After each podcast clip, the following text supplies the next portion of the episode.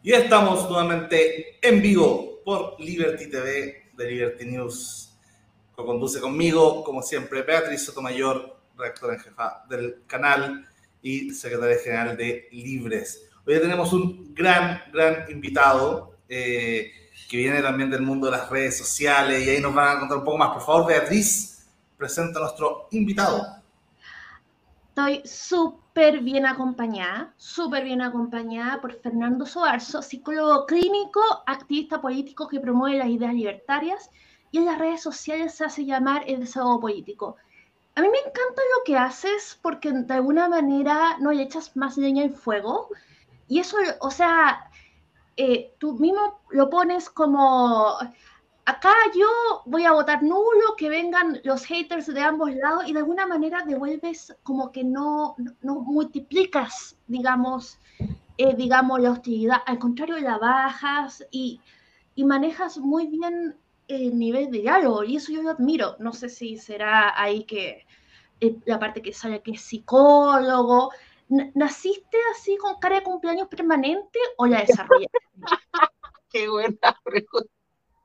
Me encantó. No, primero, primero que todo, Beatriz Lucas, eh, gracias por la invitación. De verdad, es un honor muy grande para mí eh, conversar con usted. A mí también me gusta mucho lo que ustedes hacen.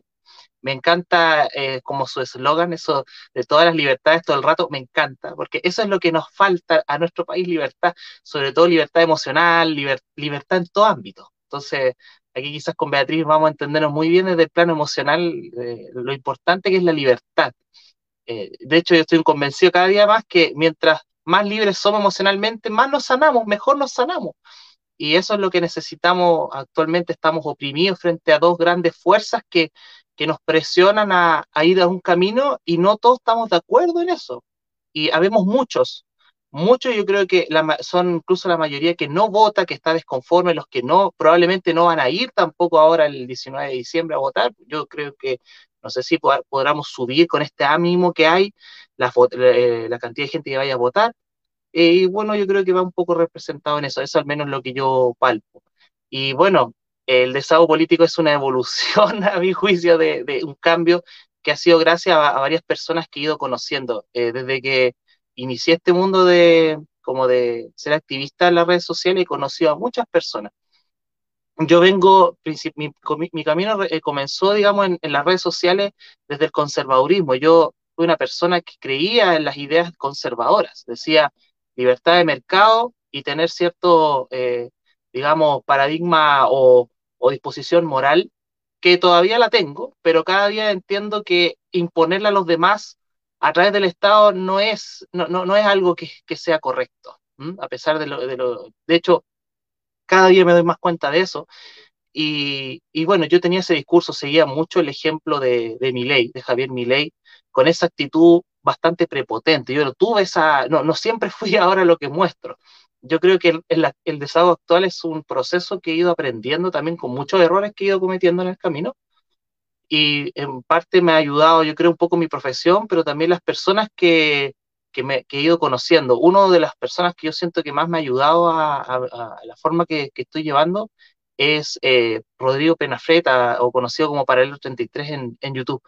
Eh, es una persona que él me ha ayudado mucho y siempre que puedo eh, hago un reconocimiento al trabajo que él hace, pero también conmigo, porque me lo considero una persona muy cercana y él me ha ayudado mucho a crecer, me ha ayudado mucho a entender el libertarismo y no solo eso, sino que también eh, como a, tener esta mirada donde uno desde, desde la libertad puede entender a las personas. Eh, porque cada día me doy cuenta que, que las personas eh, valoran tanto la libertad como un libertario, pero quizás no tienen un, el concepto en su mente. No lo tienen, no tienen como la, la, idea así como bien formada, pero en su experiencia traen las ideas de la libertad y cuando establamos una conversación salen espontáneamente. Entonces yo me he dado cuenta cada día más eso y por eso estoy como estoy ahora, digamos, eh, con el discurso que ustedes conocen y que creo que eh, he podido ir creciendo gracias a eso. Así que de aquí le mando un saludo para el 33, que es un gran amigo. no lo considero solamente un, una persona que me ayudaba a entender el libertarismo, pero también lo considero un amigo. Así que te mando un saludo, Rodrigo. sí, un grande mm, Rodrigo. Eh, uno de los pocos youtubers libertarios que uno puede decir de, que es bastante de una sola línea me tocó debatir una vez con él sobre el prueba rechazo, justo en medio de, de la época del estallido. Em, y, a veces me quedo pegado en sus videos, es, bien entretenido. Fernando, también quería preguntarte, em, o, al menos comentar eso que decís de, de, esta emocionalidad cuando uno, uno parte. Yo, yo no sé si solamente tiene que ver con, con una emoción primaria que uno tenía mm, por, por las vicisitudes de la vida o de la política o el ánimo social, que en general estaba bien crispado, al menos desde, desde un boom de las redes sociales, 2016 para adelante, como que hubo, hubo una densidad, hasta el 2019 para acá hablar, ¿cierto? Eh, bastante virulenta. Pero también siento yo que hubo un, un, proceso, un proceso cultural de, de, incentivos perversos en un momento. Eh, y sobre todo eso lo diría con Donald Trump, que de alguna forma su estilo de ser provocador traía réditos rápidos en redes sociales. O sea, transformar controversias en likes es una cosa eh, que él desarrolló muy bien como showman, ¿cierto? Y, muchos lo fuimos imitando. O sea, en Chile uno lo ve con Pamela Gile, uno lo ve, ¿cierto? Con, con no sé, con personajes del mundo de la fachófera youtuber, ¿cierto? Como, no sé, Johannes Kaiser, que se convirtió en diputado y, y le está pesando el haber sido ¿cierto? Un, alguien controversial. O sea, tenés que o, muchos más que usaban este método de, ¿cierto? Y de alguna forma uno también ve que, que, eh, José Antonio Gas también utilizó, en mucha menor medida obviamente, esta, forma de ser provocador y, terminó ganándole a los, a los moderados, a los más, no sé, jóvenes de su sector, si uno quiere, ¿cierto? Eh, se terminó imponiendo él, o sea, Lavín es, es, todo lo contrario, José Antonio Caso no lo ve como actitudinalmente, ¿cierto? y, y, de alguna forma es la vieja política y, la nueva, la de las redes sociales, tuvo mucho que ver con esta cosa de, de, ser provocador. Ahora bien, después de un rato uno se va, por así decirlo, agotando emocionalmente. Esto tiene un, un rédito rápido, uno crece rápido, pero después de un rato uno mismo ya los ataques de, de, otros, cuando uno intenta bajarle, ¿cierto?, de la velocidad, ya te empiezan a pasar la cuenta de cuando uno fue más, más rudo, más provocador, ¿cierto? A pesar de que uno no sea inicialmente así. Eh, y bueno, uno lo pasa cuenta, y esto lo digo de caso personal, yo, yo también fui cayendo sin, sin variar tanto mi ideología eh, también era, eh, me encantaba ser provocador, todavía lo tengo un poquito, pero, pero si uno lo compara con estos otros personajes, uno siente un, un, un, tibio aburrido, pero, pero en general eso de la provocación era, era un poco adictivo y siento que pasa la cuenta y es como, como una droga al final, ¿cierto? Es como, como el exceso de alcohol de alguna manera, te da resaca el otro día y, eso. Mezclando un poco tu, tu, tu, rol de divulgador, ¿cierto? En redes sociales y tu, y tu rol de psicólogo. ¿Cómo, cómo ves esta, esta, esta dualidad que se genera ahí?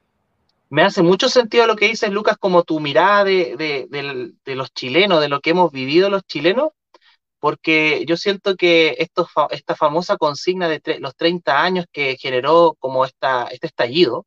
De, mucha violencia, que cada día lo he ido entendiendo más desde la mirada de la libertad, porque fíjate, ah, cuando, como contaba antes, con, esta mirada conservadora yo tenía más rabia, así como, y, culpa, buscaba culpable, responsable. Y después me daba cuenta que, esas mismas personas, la cual yo miraba como objeto de culpa, pensaban igual que yo y algunos incluso se criticaban porque veo muchas personas que como que apoyaron eh, eh, o, fueron, digamos, hicieron vista gorda, pero después fueron entendiendo, reflexionando que estaba mal, pero tampoco había que desconocer lo que originó esa, e, e, digamos, esa explosión. Entonces, eso es súper importante considerar, creo yo. De hecho, incluso las mismas personas que, que, yo, por ejemplo, vengo del mundo del rechazo, yo salí en la, franja del rechazo, ahí, ahí donde yo empecé como a crecer, ahí me hice conocido en el mundo de la derecha, ¿ya? Entonces salí, yo hablé que eh, soy psicólogo y que justo estaba en un momento de, laboral bastante complicado.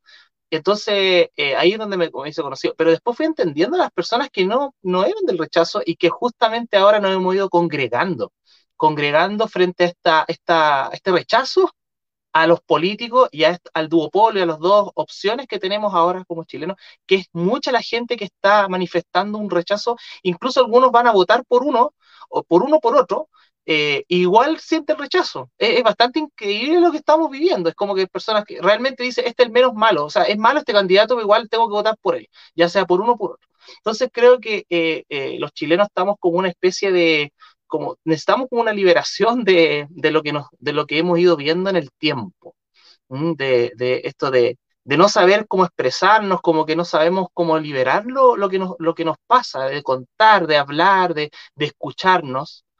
Y, y, claro, como no aguantamos tanto, la mente no aguanta tanto y de repente surge esta, esta agresividad que se dio mucho en, en el 2019 al menos, y que en mi juicio también fue como un poco respaldada o contenida por las personas y después fue como más reflexionada, más pensada. Eh, eso al menos, yo creo, veo con mucho interés o con mucha, eh, veo con, mucha atención lo que está pasando. Yo creo que eh, ahora con lo que ocurre el, 19 de diciembre y más adelante, sobre todo con la convención, yo estoy atento a qué es lo que va a ocurrir con los chilenos, qué, qué vamos a manifestar, qué vamos a expresar. Ahora, por ejemplo, hace poco vi la última como, eh, vi, algo que me, me, pareció muy interesante. En la, eh, ahora el Colegio de, Periodistas manifestó su apoyo a un candidato. Y en, el, en, la, en la ceremonia como de celebración, o no sé cómo decir, reconocimiento al matrimonio igualitario, que encuentro que es un hito muy interesante y que bueno que, que se dio en nuestro país, que era, estábamos bastante atrasados, eh, varios periodistas diciendo como, no, no nos representa esa mirada como que estamos a un lado. Eh, entonces creo que están pasando cosas que, que, están haciendo mostrar como esta lucha contra estas, eh, ¿cómo decirlo? Estos, estos grupos que dominan la opinión y que están diciendo cosas que nos representan a todos. Entonces creo que, no sé, hay muchas cosas que tenemos que seguir viviendo, pero siempre expresando lo que eh, nuestro pensar a, los demás. Eso, es lo que considero, Lucas. ¿Tú fuiste por, por en primera vuelta por quién votaste? Yo en, primer, en primera vuelta, yo ahora en estas elecciones voté por Parisi. Voté por Parisi, por Franco Parisi. La verdad es que antes, hasta antes de, porque a principio de año yo estaba con Cast. Yo veía Cast, seguía, de hecho yo hice mucha eh, propaganda por Cast, hasta que conocí eh, de cerca a muchos candidatos a concejal. Yo milité en el Partido Republicano eh, nunca sí quise tomar un, cargo de, digamos, de, en ese tiempo el Partido Republicano había abierto las, postulaciones para concejal, me acuerdo, alcalde, constituyente, eh, hicieron así un, concurso abierto, pusieron así como quién quiere postular y, ellos hacían un proceso como de, entrevista y todo eso para, para elegir sus representantes.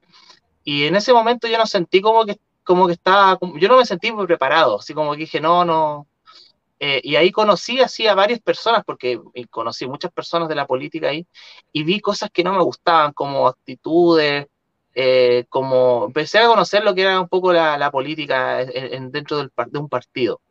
Y ahí es donde me empecé a decepcionar, me empecé a decepcionar también de, de José Antonio Cast, eh, y ahí es donde justo paralelamente empecé a conocer el libertarismo, que ya me lo estaban hablando algunos amigos, también que, que pertenecían al Partido Libertario, que son amigos muy queridos, que siguen también, tienen su canal y todos, son personas que quiero mucho también.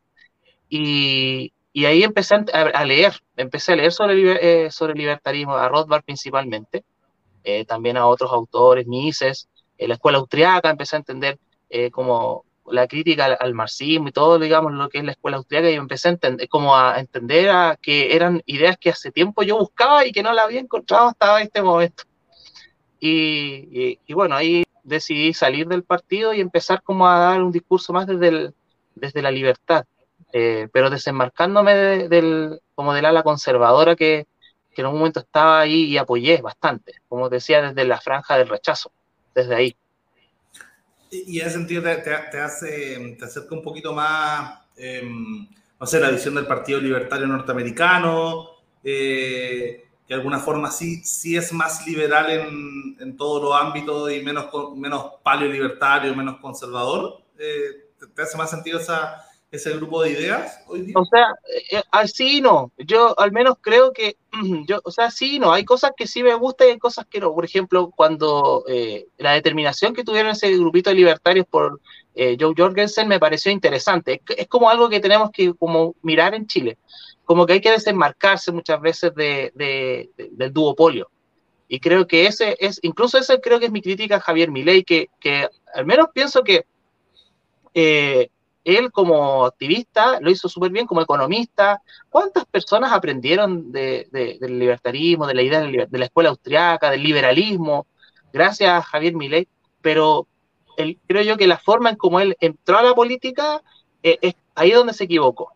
Entonces, eh, y de hecho ya estamos viendo algunas, algunas secuelas de eso, como eh, que se está incluso renunciando a algunos principios, está cambiando un poco su discurso. Entonces, eso es como bastante lamentable porque empiezas como a, a, seguir un rumbo que creo que al final no se va, no va a seguir las ideas de la libertad como tal, siendo que él, él es un tremendo personaje, tremendo exponente, pero se va a ir perdiendo. Y eso es algo que, que lamento mucho, digamos, de, ahora estaba viendo algunas noticias respecto a cómo hacer su desempeño en, en, digamos, en el Congreso argentino y, bueno, está pasando otras cosas ahí con, lamentablemente. Espero que a pesar de eso le, vaya bien a Javier Milei, porque pucha que los argentinos están en libertad, pucha que la necesitan.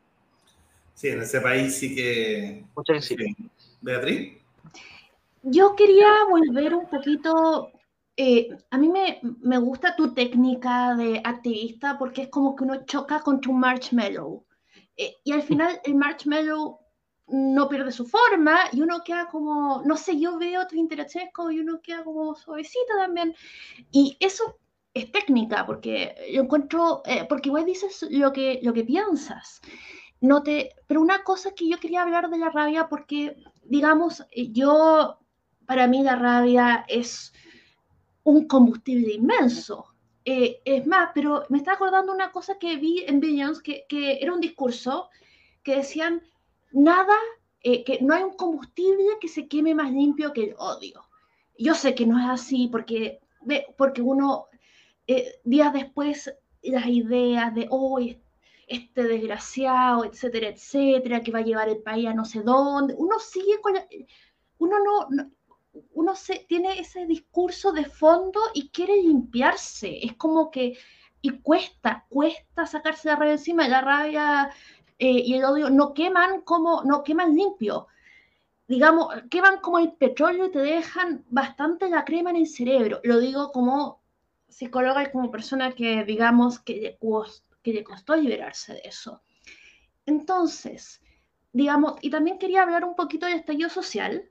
Yo esto lo cuento siempre, porque para mí fue, bueno, primero de nada, eh, yo, yo al 2014 yo era feminista en movimiento, de, movimiento, incluso trabajé en un organismo internacional, entonces yo seguí muy de cerca el estallido social egipcio, que, era, que, que partió siendo una maravillosa primavera y después se convirtió en una absoluta pesadilla.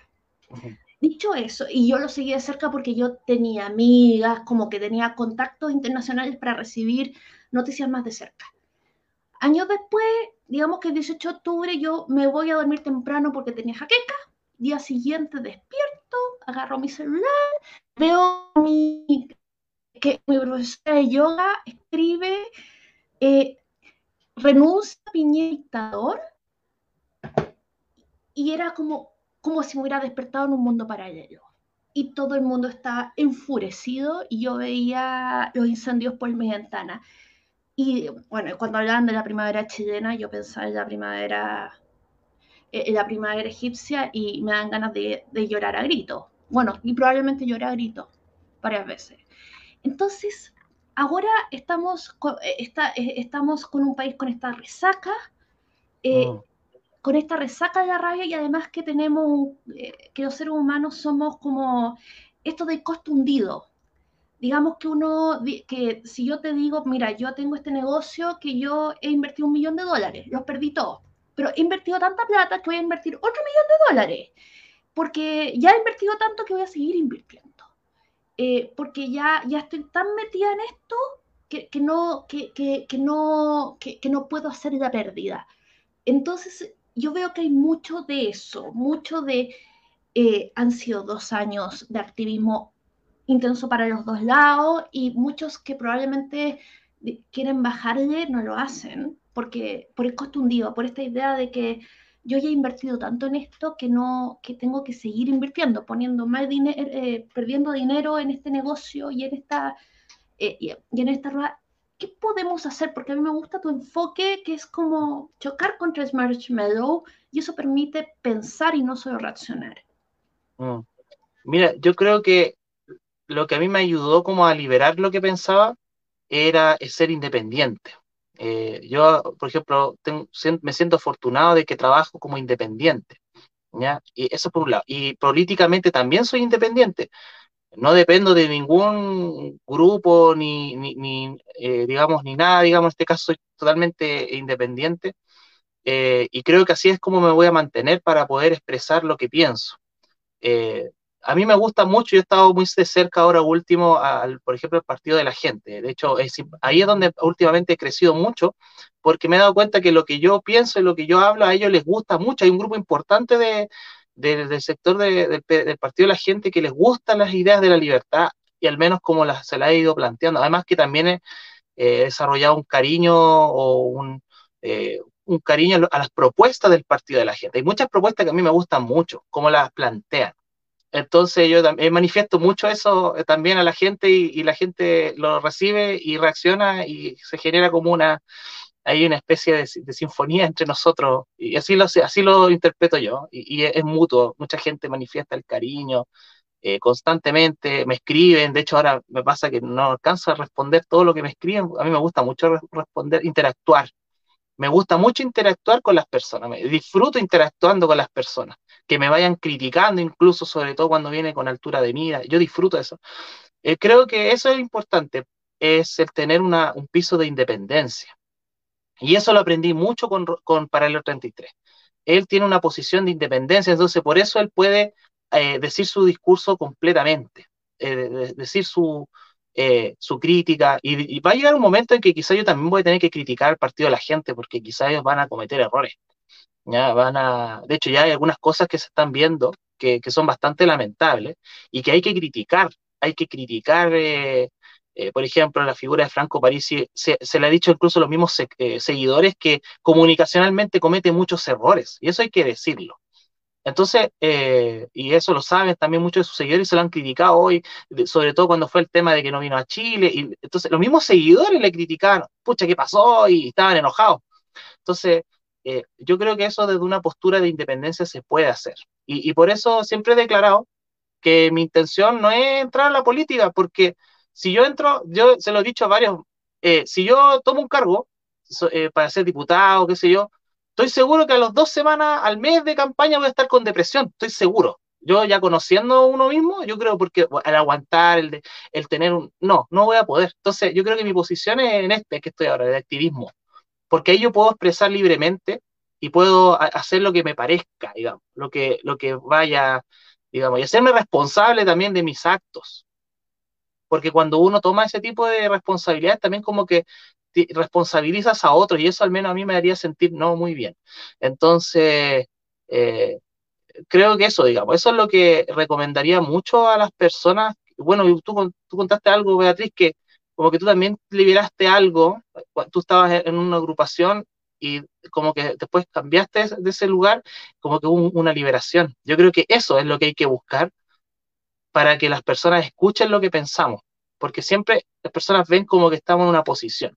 Ahora, por ejemplo, valora las redes sociales como, ustedes, como tantas, tantas plataformas, porque justamente como no, dependemos de un, grupo económico que nos financie para hablar, no, eh, eh, estamos independientes, podemos decir, digamos, lo que pensamos. Y eso las personas están buscando mucho y se están dando cuenta, eh, los políticos, y, están algunos queriendo controlar esto. Así que aprovecho, de decir que las personas que nos ven, tenemos una labor a las personas que nos gusta ver YouTube, canales como Liberty TV, tantos más que hablan de vida y libertad, tenemos que defender estos, estos canales porque hay políticos que van a querer ir en contra de, estos canales, van a querer controlar. Así que tenemos que defenderlo, esa es la próxima tarea que tenemos. Todas las personas que nos gusta ver contenido en YouTube, en Facebook, en Instagram, en TikTok, en todas las redes sociales, esa es nuestra próxima batalla, tenemos que defender las redes sociales. Porque algunos se las, quieren manejar a su pinta, como lo hacen con los medios de comunicación. Bueno, el tema de la libertad de expresión es fundamental desde John Stuart Mill. Eh, bueno, correcto. pero lo que yo quería, digamos, un poquito volviendo a lo que ha sido tu trayectoria, digamos, eh, me, me, estaba acordando de, eh, digamos, un autor que murió hace poco y que para mí es muy querido, que no voy a decir que yo he leído todo porque Gallo escribió como 50.000 páginas, pero eh, Antonio Escotado, que yo te lo recomiendo porque, digamos, eh, bueno, y este gallo, eh, un gallo tremendamente, tremendamente, eh, tremendamente bien leído, en uno de sus libros, 60 Semanas Trópico, habló de Perillar. Perillar es, el que es Sócrates, del Oriente y la gracia de Perillar es que, digamos, era súper religioso. Se hizo fakir, ¿cachai? Hizo todo, o sea, y llegó al borde para encontrar a Dios y no lo encontró. Eh, habiendo hecho todo lo que tenía que hacer, digamos, en términos de, de, sacrificios personales. Y decidió que si yo llegaba hasta este punto y no lo he encontrado, no existe. Y se replanteó todo y se convirtió en un ateo. Esto estamos hablando eh, este gallo era, eh, era de la edad de Gandhi y empezó a hablar de la libertad, empezó a preocuparse de las castas que eran los intocables, empezó a, agitar por la libertad y los derechos de las mujeres en el tiempo en que nadie lo hacía. Eh, además Simón de Beauvoir, hombre, de, de, del sudeste asiático, así que eso entonces, alguien que llegó, alguien que, que, que, que hizo todo el camino, se, hizo sus impresiones, y volvió a un punto donde dice la libertad es lo primero, y porque eso es hablar con conocimiento de causa. Digamos, bueno, eso me recuerda. Y otra cosa, como Moisés Naim dice, eh, lo que les preocupa es que bajaron, lo, digamos, las barreras. Para hacer lo que estamos haciendo nosotros, hablar de manera remota, público, hubiéramos necesitado controlar, no sé, Canal 13.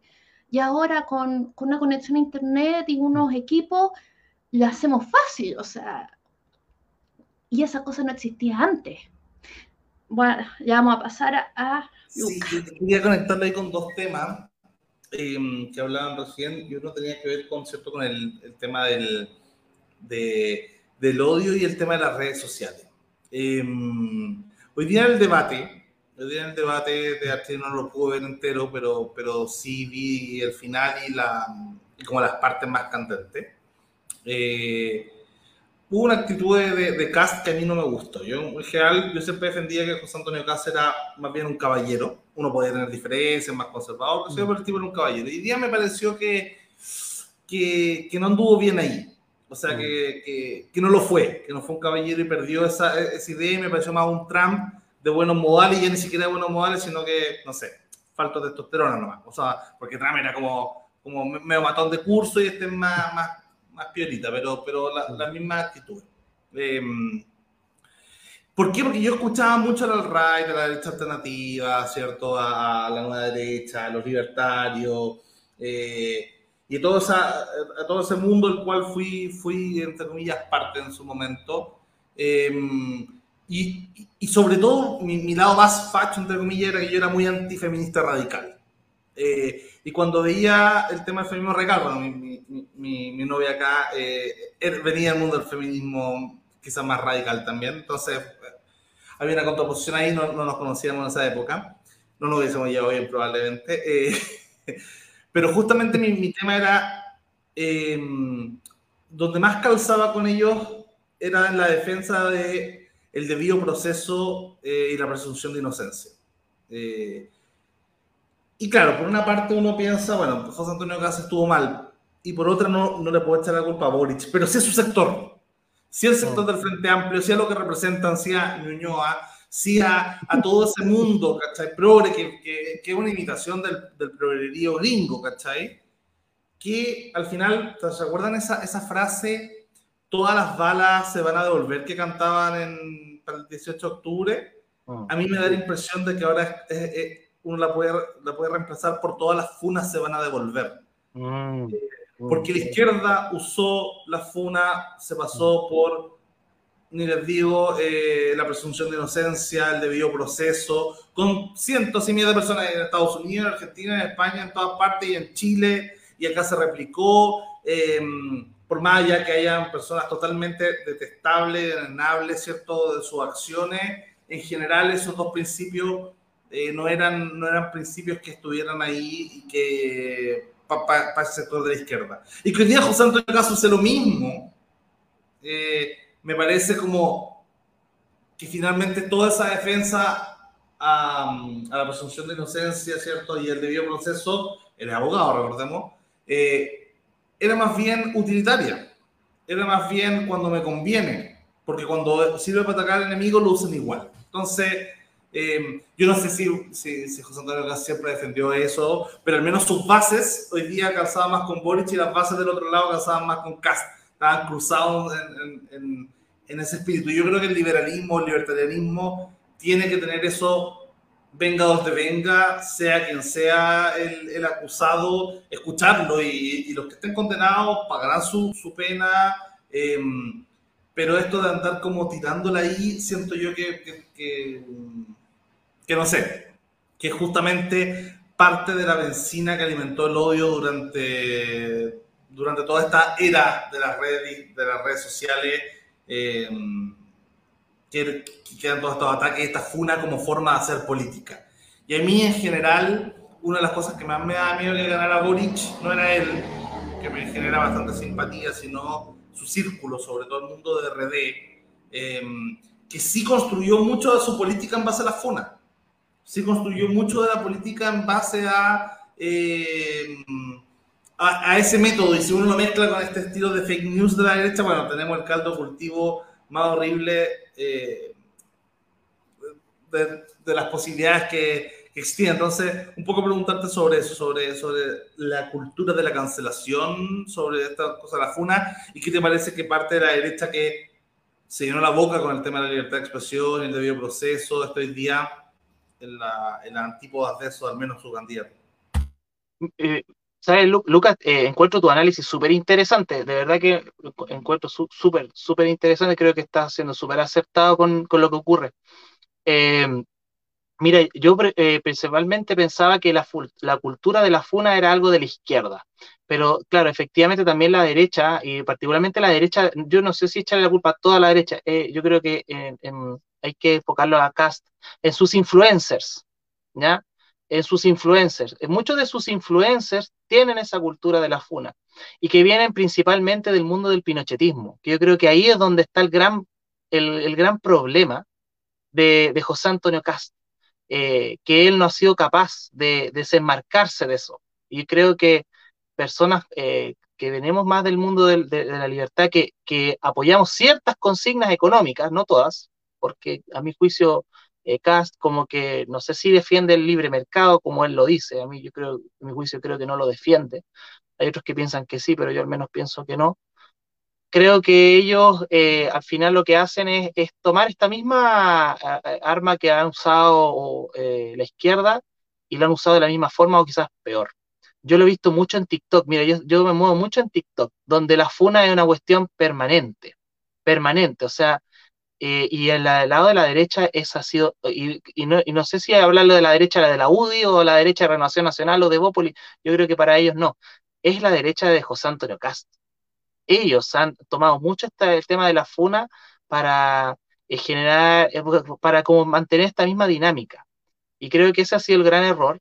Y espero que con estas señales que está dando José Antonio Cast respecto a Johannes Kaiser, estos grupos que son muy minoritarios, empiecen a bajar un poco sus revoluciones, porque pucha que son tóxicos.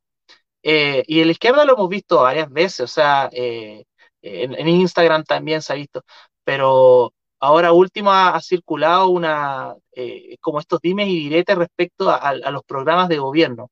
De verdad que yo, yo, no sé si tú alguna vez has ha, entrado a la plataforma TikTok, Lucas, de política en Chile, pero yo te voy a hacer un resumen es funa tras funa, sobre todo esta última semana, funa tras funa. Ahora, por ejemplo, están eh, molestando, asediando el, grupo de Boric a ciertos influencers de derecha.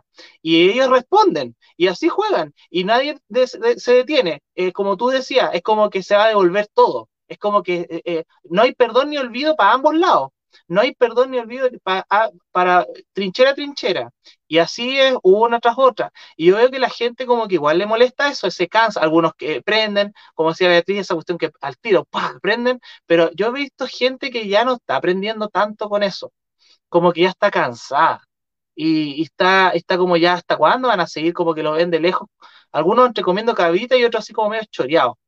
Y, por eso algunos se como que toman el discurso como personas que, digamos, como el desahogo político u otros que, que también están eh, cercanos a París o que dicen libremente voto nulo, eh, no me gusta ninguno de los dos, ya, o Paralelo 33 y otros, que, que están en esa posición y, criticándolos a ambos.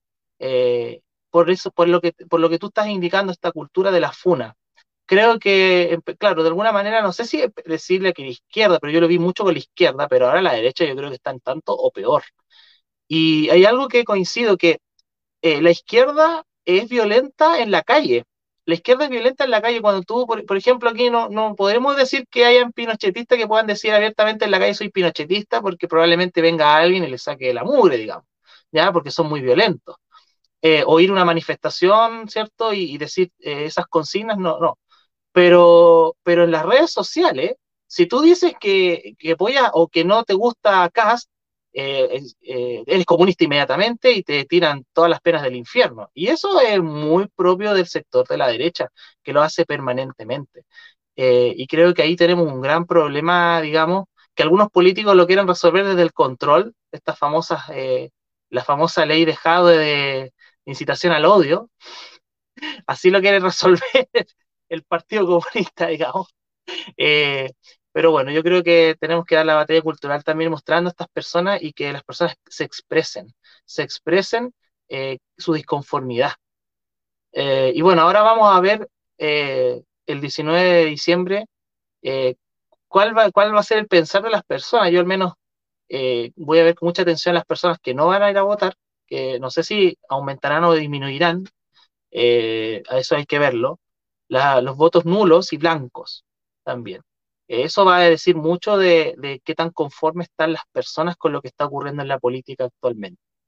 Yo de momento voto nulo. Em, he, sido un, principal activista del voto nulo, siendo que todas las vías he llamado a votar por el menos malo. Incluso yo lo he dicho, en 2017 yo voté por primera vuelta por José Antonio Cast.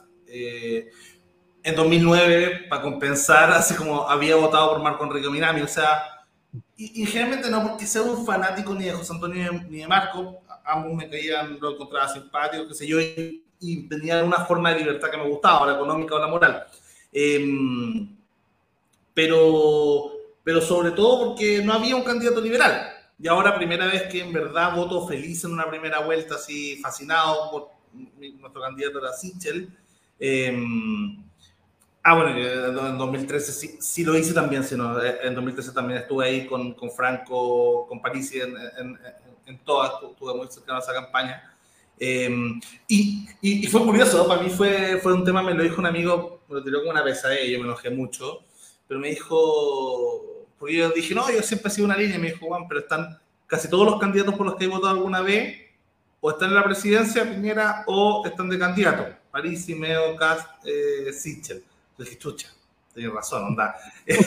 todo, entonces es como que en una junta se encuentran todas tu ex, ¿cachai? Y tú la nueva. Es como, wow. Me ha pasado muchas veces, pero, pero fue como, fue como, wow.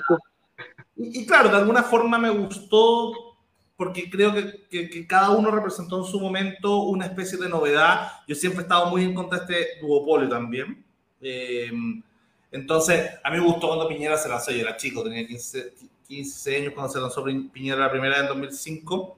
Em, y claro, me gustó que de alguna forma eh, fuera un candidato que no era la UDI tradicional y qué sé yo, pero bueno, después él, era la derecha en sí mismo. Pero, pero claro, después Marco vino a renovar harto Parisi, vino a, a romper por el duopolio. Eh, Cast, lo mismo desde la derecha. Y ella Sichel hizo esta estrategia de meterse adentro les ganó en su propio juego, lo que me pareció increíble, pero bueno, mm. no, no, no parece que ese no es the way, no, no es el camino, me, hace intuir a mí, o sea, no, no, no se ganan mucho ganándole a, las coaliciones tradicionales porque igual van a votar después por el que más esté cerca, o sea, en este caso, Hack. Em, entonces, claro, a mí me, quería preguntarte ahí, ¿qué opináis sobre porque de alguna manera yo en 2017 recuerdo cuando, cuando vi esto, yo publiqué la, la próxima segunda vuelta va a ser entre Kass y Boric, lo dije hace cuatro años atrás. ¿Por qué? Eh, porque si yo veía el mundo de la red, habían dos movimientos subterráneos muy fuertes naciendo. Por un lado, lo que se conocía como los Social Justice Warriors, ¿cierto? Como, como este mundo progresista, eh, no sé, deconstruido, postmaterialista, no sé, no, era el marxismo típico, no era el comunismo, no era, ¿cierto? Eh, no era, mm, eh, de alguna manera, lo, más... Mm, la izquierda, la izquierda típica, sino era una nueva izquierda muy gringa, muy millennial, ¿cierto? Que es la, la que estamos hablando. Y Boric era el mejor representante de ese mundo y siempre lo fue. Y por el otro lado estaba la alt-right, esta reacción, ¿cierto? Que juntaba en, Estados Unidos, ¿cierto? Junto a nacionalistas, libertarios, eh, eh, paleoconservadores, ¿cierto? Y armó esta majamama que después en Chile se replicó con pinochetistas, libertarios, eh, ¿cierto? Mundo evangélico, qué sé yo. Entonces, de alguna forma, estas dos capas subterráneas estaban, estaban más o menos, estaba hace cuatro años, estaba a tirar el, chancho para que fuera más o menos así. y mi gran lucha estos últimos cuatro años fue tratar de formar algo en la misma línea cultural, ¿cierto? Dar esta batalla cultural, pero alejado del mundo de, del alt-right y alejado del mundo eh, como social justice warrior, ¿cierto? Y, que fuera este liberalismo cultural, que esta ideología que hemos ido, que hemos ido construyendo, sobre todo desde el equipo Liberty, Libre, ¿cierto? Em, pensando en poder dar ya esa batalla en cuatro años más, probablemente o dos, no sé cuándo sean las elecciones lo, va a decir la, la, Convención Constituyente, pero, pero justamente la posibilidad de que se vaya formando un foco de libertarios, de liberales, eh, lo pienso en el mundo París, lo pienso en el mundo Sichel, lo pienso en, en, medida con, con, con, lo que pone ahí, ¿cierto? De, de, de, la parte positiva de Bópoli, de Briones, ¿cierto? Del, de, lo positivo de, no sé, del PL. Eh, de alguna forma siento que se puede dar, pero tiene que ser en un inicio igual de jalado, por así decirlo, de lo que fue Cast y de lo que fue Boric o de lo que fue Frente Amplio, lo que fue, ¿cierto? para poder dar una, una, una, señal como de que esto nuevo es diferente. Yo creo que algo, algo de eso hubo en París y ahora, em, pero yo creo que tiene que ser más todavía, o sea, tiene que ser eh, más novedoso aún la, la tesis para poder competir a estos dos bloques que desbancaron a los bloques del duopolio, o sea, no pasaron a segunda vuelta, sino un cuarto y quinto, ¿cierto? Los candidatos del... Entonces, claro, hacer algo en amarillo fosforescente. No sé qué, qué, qué, pensamientos tenía al respecto de eso. Eh, no, mira, me parece interesante. Además que tú vienes como conociendo, eh, de hecho, Marc, mencionaste varios candidatos que yo también seguía antes, eh, a Marco Enrique Ominami. De hecho, yo fui una de las personas que le dio la firma cuando constituyeron el partido, estaba en la universidad en ese tiempo. y bueno, y nunca olvido algo que me gustó mucho cuando empezó Marco Enrique Ominami, fue que él congregó a distintas miradas. Él, cuando empezó su proyecto, desde derecha a izquierda, tomó a todo el mundo, así como, vengan, súmense a todos, no era, ahora está muy marcado a la izquierda, pero cuando empezó no era así, y la evolución que ha tenido, y ojo que Marco planteó, planteó privatizar Codel con esa campaña. Sí, sí, no, sí, él hablaba de mercado, de libre mercado, entonces, yo me acuerdo que en ese tiempo, eh, a mí yo me estaba interesando en la socialdemocracia, yo estaba leyendo, eh, varios autores respecto a la, leí el Le Monde Diplomatique, me acuerdo, eh, entonces Entonces, eh, como que conocí después, justo se dio Marco Enrique, eh, fue, hizo como exposiciones cerca de mi universidad porque él iba a la calle, me acuerdo, hablaba en la calle, hablaba en distintas partes, y muchas personas como que nos interesamos en el discurso de él, y claro, con el tiempo fue, fue cambiando. Después ahora se está, más vinculado este, al grupo de Puebla y todo, que, eh, pero en ese tiempo, bueno, igual ahora en su discurso ha mantenido un poco de eso, eh, y ojo que Marco Enrique Mina, ojo que pasó algo, algo curioso, yo al menos lo veo de TikTok. Eh, TikTok ha sido una plataforma que ha, impulsado a algunos candidatos, ahora le han eh, eh, puesto, lo hizo Joaquín Lavín en algún momento cuando estuvo en la primaria, no le resultó mucho, sí, pero también lo hizo. Pero Marco Enrique Minami, después de que fue en la primera vuelta, los seguidores le dijeron, tío, no se vaya, no se vaya de TikTok, siga haciendo contenido, porque tenía contenido así como que a, los jóvenes les gustaba, porque en TikTok hay mucho, mucho centennial, mucho, mucha gente adolescente y que hasta los 20 años, es como, masa de, gente que usa, bueno, también hay muchos millennials que usan eh, eh, TikTok, pero el gran grueso son, son centenias. Entonces ellos mismos le decían, tío, no se vaya, tío mío, no se vaya, eh, eh. Y él respondió así como, no, no me voy a ir, y siguió haciendo contenido y explotó sus seguidores. Así aumentó, eh, me acuerdo que tenía como 50 mil, ahora tiene ciento y tantos mil, así de una, pa. Solamente porque él siguió, entonces, ojo ahí, yo creo que él si, si sigue en esto, no creo que, creo que podría aumentar un poco su, su mensaje porque le está llegando a un grupo importante de personas con el tema de las redes sociales. Al menos veo lo que veo en TikTok, digamos. ¿ya?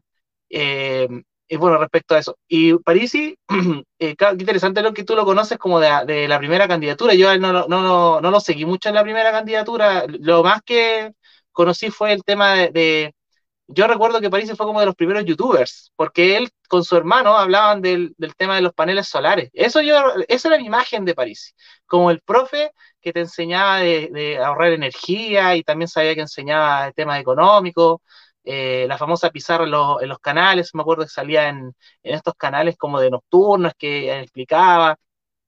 Eh, como lo hace ahora el profe Jorge Rojas, que también eh, entiendo que ustedes también estuvieron con él esta semana, el gran profesor Jorge Rojas, gran libertario, y bueno, como que eso es la imagen de él. Y bueno, respecto a Sichel y a otros que tú mencionaste, creo que Sichel también, Briones, que salió en los comentarios, creo que son personajes que le hacen bien a la derecha. Espero que no se queden ahí. yo ahora al menos lo, leo, leo que Sichel está como amurrado. Espero que no se amurre, porque la idea que él tenía de renovar a la derecha no era mala a mi juicio. Y, llevó a mucha gente a votar por él, quizás no tantos, ahí como, como otros, digamos, pero hay varias personas que quieren renovar a la, derecha actual y creo que ese sería un muy interesante camino para nuestro país. Una derecha que sea más inclusiva, que, que escuche, tolerante, que, y dejar esos estigmas del pasado que tanto mal nos hacen como país. Creo que hay una tarea pendiente que ojalá la sigan continuando personas como Briones, que también creo que hizo un debate interesante, no olvidemos el debate que, tuvo la famosa ahí, disputa con Joaquín Lavín respecto a las libertades individuales. Creo que personajes como Briones tienen que seguir, eh, seguir ahí en ese, en ese sector para que se vaya renovando a la derecha. Al menos eso, eso pienso yo. Yo, yo pienso que de alguna forma, em, a ver, si es que las encuestas le apuntan que para primera vuelta en general estuvieron bastante cerca, muy diferente a la primaria. Eh, y gana Boric. Es muy probable que haya de forma forzosa una renovación generacional importante mm. eh, en, en todos los sectores ideológicos políticos. Porque de alguna forma tener un presidente de 35 años, el más joven de nuestra historia sería, eh, de alguna manera, y, y probablemente rodeado de ministros jóvenes. Estoy pensando en Camila Vallejo, estoy pensando en, en Giorgio Jackson, estoy pensando en Vlado Mirosevic del Partido Liberal, ¿cierto? O sea, en Claudio Castro, bueno, e, e, era alcalde de Renca, pero, pero, pero han tenido como los personajes que uno más ha visto han sido en esa línea, que son todos sub 40. Eh, sería muy extraño que la derecha se, no se renovara o que el centro no se renovara si tenía una izquierda que le está hablando toda una generación. Em, y de ahí pienso, claro, que, que de alguna forma la, la generación que menos eh, tuvo poder político en la historia fue la generación X, eh, porque los, los boomers tuvieron mucho poder eh, durante la transición, un poquito antes, ¿cierto? y se demoraron mucho en soltarle, soltar el poder y, en general los Rego, los Velasco, los Marcos que no, nunca alcanzaron a llegar a tener ese, ese poder, ¿cierto? Sobre todo bueno, porque después pasamos a este binomio Piñera, Bachelet, Piñera, Bachelet, o al resto. Eh, y todos los candidatos que van ahora son, todos los que quedaron fuera son de la generación X. Eh, Sichel, Parisi, Meo, eh, Yana Proboste, bueno, menos Artés que debe ser la que está sobre los boomers, no sé cómo se llama. Es el único que escapa la nota. sí. Eh, pero, pero fue como una especie de como, oh, no, sé, que no nos pueden jubilar. vamos y nos tiramos todo y pucha, le fue a todos mal. Y, está el caso de Cast, que está justo entre medio, está mm. justo en el año entre Boomer y X. Sí. Y su campaña es muy Boomer y de alguna forma todos los Boomers están con... y la de, y la de, y la de Boric es la primera millennial que hay. Mm. Entonces, vemos un choque que, que, no solamente yo veo a los liberales como se dividieron, porque hubo por un lado, ¿cierto? De partido para otro, no puede decir por la izquierda a derecha. Pero también hay una cuestión generacional, sobre todo estoy pensando en el voto, en el, en el apoyo que le dio ayer Cristóbal Belolio a, a Boric, y más que por razones ideológicas se me hacen, eh, se me hace todo un tema más bien generacional, ¿cachai? Eh, entonces, para los que están justo, justo en el centro. Eh, entonces, ahí estoy pensando que, que, la derecha tiene que renovarse y en general los cuadros que tienen para renovarse son en la UDI Jaime Belolio, que, que alcanza a ser millennial, en mm. RN Chalper, que iba a imprimir memes como loco y probablemente sea el candidato a RN así imprimiendo memes. Em, y en el liberalismo repoco. En el mm. liberalismo la verdad es que no hay, no hay millennial que, que hayan salido em, hacia, a nivel político, porque uno piensa, claro, Axel Kaiser podría, podría representar el lado más de derecha y Vladimir el más de izquierda y ambos son millennial. Pero en el centro, todo ese forado político uno no, no, se encuentra mucho, no, no, sé en el mundo de París cómo quedan las relaciones con Lorenzini, por ejemplo, que creo que es más joven, ¿no? Em, claro, sí. Pero no sé si hay otros Lorenzini, porque aparte de la relación ahí me, me, imagino lo que vi en prensa nomás, quedó media quebrada, entonces ah, me imagino que Franco, si ya no vino en esta, no va a venir a la próxima, entonces para el tema de la renovación interna, eh, también hay una, una, una, deuda ahí. Y el mundo Sichel, yo al menos cuando lo conocí, pucha, mi principal crítica a, ese primer mundo es que Sichel era el más joven de su grupo. O sea, yo iba a las reuniones de, del primer grupo originario y en verdad Sichel era el único cabro joven. Y joven tenía 43 años, pero era el único que no tenía 60, ¿cachai? Eh, y todas estas cabezas blancas, como le digo yo, entre pelados, canosos, eh, rubios, ¿cachai? Todo, todo, todo, este, todo este elite que rodeaba a Sichel era más, mm, eran ex concertacionistas, por ende, habían sido ministros, habían tenido cargos importantes en la época de la concertación, eso uno los ve más libros de historia que en TikTok, ¿cachai? Eh, entonces tampoco hay una renovación en el ciclismo, ¿cachai? Entonces, ahí, ahí, ahí, ahí me, me, pregunto si va a venir una camada, un dream team, ¿cierto? Una... Porque el, porque el Frente Amplio fue eso, fue un dream team, ¿cachai? Eran eran varios y Boric resaltó porque era el único que tenía la edad, creo. Pero, pero había varios, ¿sabes? Eh, entonces ahí me pregunto si es que en el mundo del centro y del liberalismo y del libertarismo va a haber una renovación, va a haber un intento de generar una nueva camada, una liga de la justicia, una liga de la libertad, ¿cierto? Eh, millennial, sobre todo millennial, porque, porque es la generación que, si, sobre todo si gana Boric, va, va, van a estar obligados un poco a, esa renovación forzosa. Yo 33. Ah, igual que yo. La, edad de Cristo. Tenemos la edad de Cristo. Sí, pues, eh, ¿sabes que ¿Sabes que coincide? Nuevamente, Lucas, eh, sabes que no, no, lo había pensado, pero tienes toda la razón. O sea, si llegara a salir Boric, va a ser un, eh, golpe generacional muy duro para todo el espectro político y probablemente van a convocar a los millennials para que empiecen a hablar porque sabemos, eh, o, al menos, o al menos lo que yo he tenido, yo he tenido harta experiencia también en educación, ese es otro aspecto que no, quizás no les había contado, pero yo, mi formación principal como psicólogo viene desde la educación. Y paralelamente estuve trabajando en la, clínica y ahora me dedico 100% a la clínica, pero yo me dediqué mucho a la psicología educacional. Podríamos decir que soy una especie de psicólogo clínico educacional y he trabajado en gran parte de la educación. Y, yo al menos me he dado cuenta que eh, las personas aprendemos más desde, a veces más fácil desde los pares que desde un mayor.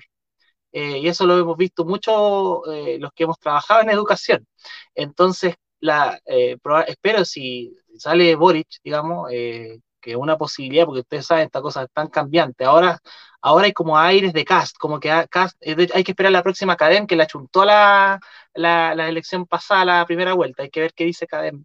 Cadem va, va, el fin de semana vamos a saber, sobre todo después de este famoso Bad Boys que quieren hacer también, porque hay un grupo importante de personas que, están esperando esa, ese programa para leer el programa de Boric etcétera. Bueno, el tema es que, eh, claro, eso va, a movilizar a que salgan más millennials a, a dar la cara, a, a exponer.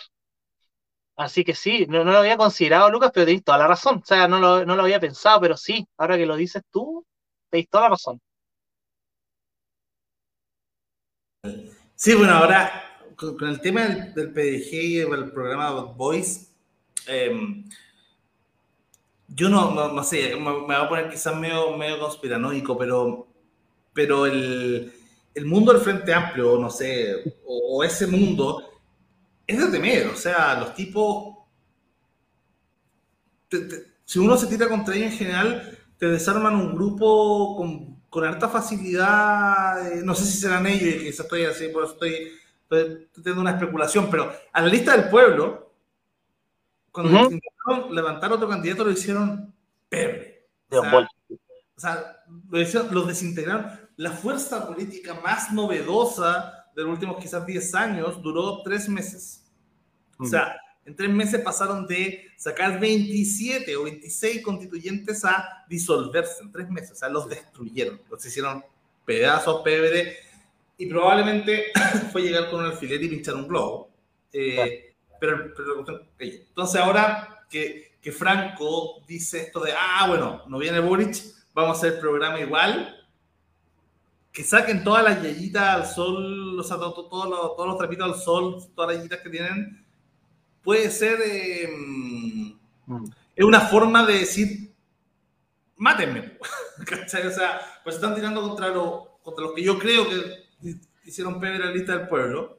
Eh, y, de alguna forma que, que, vayan saliendo todas estas cosas, o sea, justo el día que Franco dice este tema, bueno, sale todo el, todo el otro tema de, de, que le sacan lo de las rifas, o sea, al final es ponerse una guerra mediática cuando, no, cuando tenéis tejado de vídeo.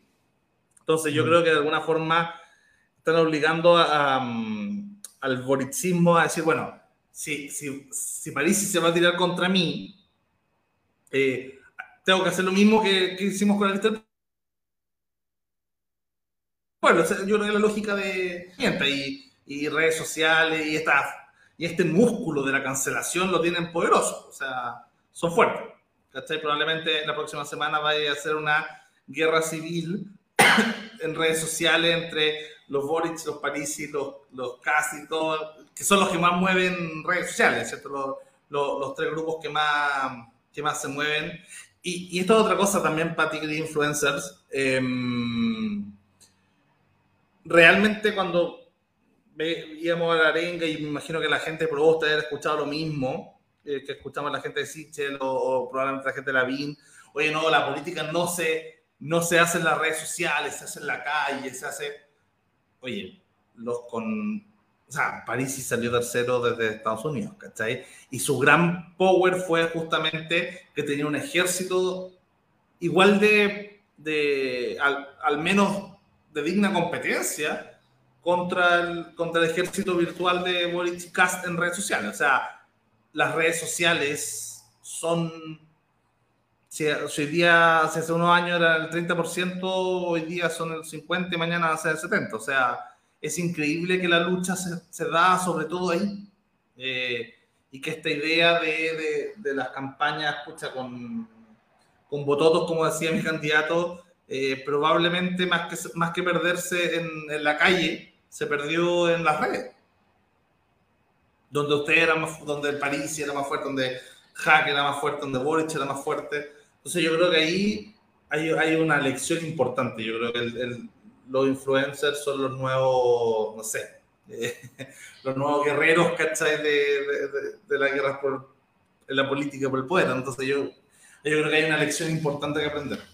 Sobre todo para, ti que, que estás metido en este, en este tema o sea, tus acciones suben mucho, por así decirlo. Beatriz parece que iba a decir algo. Quería decir algo.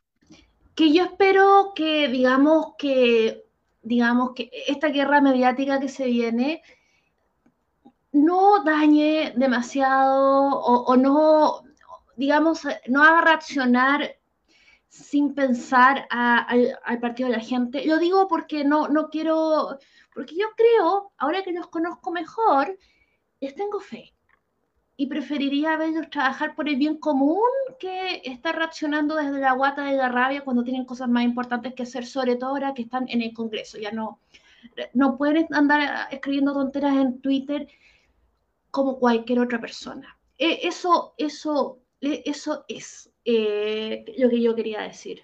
Aparte los bonos de la neutralidad, yo creo que pesan. O sea, finalmente quien logre surfear eh, esta ola un poco lo que hemos hecho los tres, eh, ¿cierto? En, redes sociales, de alguna no, nos conectó hoy día, o sea, estamos justamente acá porque tenemos una tendencia hacia, pucha, quedamos decepcionados porque se nos fue París, se nos fue Sichel, em, y no nos lanzamos a los brazos de Boric y de Hack el primer día. Y eso yo mm. creo que es un bono que, que, es importante y, y que yo creo que va a ser la piedra angular para los que se paren eh, a construir, a reconstruir al bando derrotado de la elección del, próximo domingo. O sea, en fondo, si gana Boric, se va a destruir la derecha. O sea, tantas cuestiones de apoyo cruzados, el que se fue, el que no se fue, va a quedar desde, la, desde el PPD al Partido Republicano todo fragmentado. O sea, las alianzas políticas en el Congreso, no hay razón para estar eh, juntos si hay confianzas que se destruyeron, van a ser difíciles de reconstruir. O sea, se va a rebarajar todo el naipe. Si gana Hack, probablemente de Bópoli a la izquierda, de Bópoli al, no sé, al partido Boric, al Partido Comunista, ¿cierto? Eh, van a quedar eh, van a quedar disgregados. ¿Cómo se van a armar? ¿Se va a armar toda una oposición gigantesca? No creo. ¿Qué hace, la, qué hace con el Partido Comunista? Nada. Entonces, se van a ir armando distintas subcoaliciones y quien tenga probablemente el primer, eh, el primer silbato para partir con, la pelota en el partido va a ser probablemente los que se mantengan más neutrales. Yo creo que París puede tener un, valor agregado en ese sentido, o el partido de la gente más que él. Eh, y así muchos otros que nos hemos mantenido en, en, una, en una posición más neutral en esta segunda vuelta. Exacto. Uy, sí, qué interesante lo que va a pasar ahora.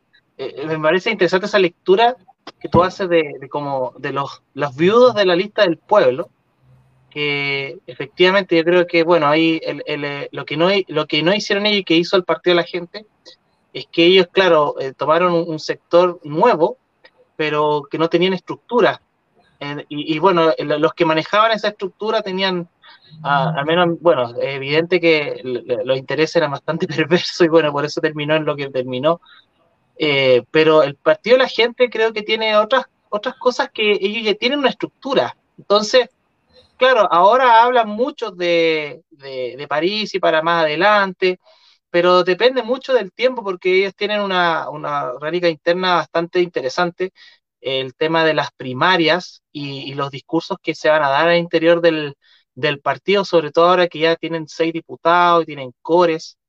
Ahora van a pensar en las próximas eh, elecciones de concejales, probablemente lleven varios. Eh, ahora estaba conversando con algunos que, que, eh, son cores que, no salieron electos, pero sacaron muchos votos.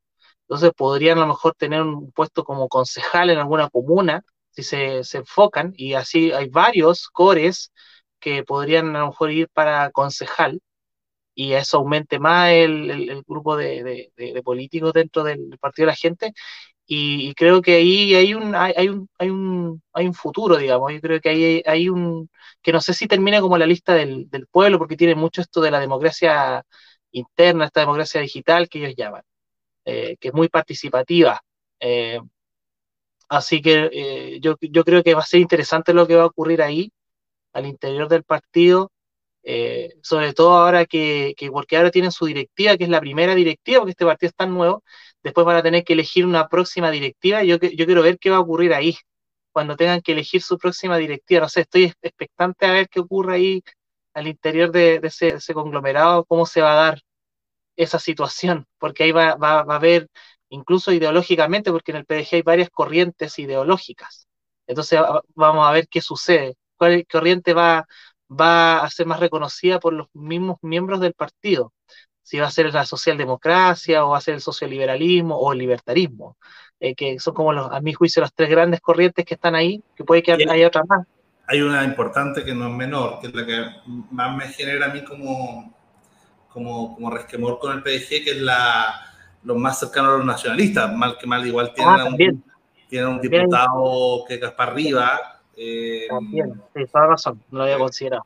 Que viene del mundo medio filonazi, ¿cachai? Sí, sí, tienes toda la razón. También hay un, hay un grupo importante. De hecho, en el Mega Bad Boy se notó eso que tú dices, po, porque les invitaron también y estuvieron, y tuvieron una presencia importante, y por eso fue tan visto ese programa. Eh, sí, tienes toda la razón, no los había considerado. Son cuatro grandes fuerzas, veamos qué va a ocurrir en la, cuando sea la próxima eh, elección de la directiva interna de ellos. Eh, nacional, Ojalá ojalá se ordenen por razón ideológica. Sea, yo, yo creo que sería, sería positivo también como para... Porque claro, es un proyecto que, que originalmente es medio trápalo todo, como se llama estos partidos políticos eh, que, que- que, claro, que tienen muchas ideologías dentro. Eh, pero me imagino y, y ojalá vayan, ¿cierto?, Eh, avanzando a ir definiéndose más, porque claro, si uno pesca estas cuatro visiones, tenéis casi todo el espectro político. Entonces, de alguna Claro. forma, eso, y si nosotros podemos ayudar ahí a que el- las facciones más liberales y libertarias ganen, nosotros felices. Veamos qué ocurre, po. Hay que ver ahí quiénes se van a postular, qué va a ocurrir. Yo, yo no estoy expectante. No, no sé qué podría ocurrir aún. Oye, Fernando, agra- agradecerte esta, esta grata conversación a todos los que fueron comentando también este programa, a todos los que nos vieron, eh, dejarte más que invitado, ¿cierto?, para otra ocasión y, y- y poder conversar. Eh, así que eso, muchas gracias, Beatriz, también. Y nos vemos, recuerden suscribirse al canal Liberty TV en YouTube y Liberty News en Facebook. Nos vemos. Gracias. Gracias por la invitación. Y nos vemos en una próxima oportunidad.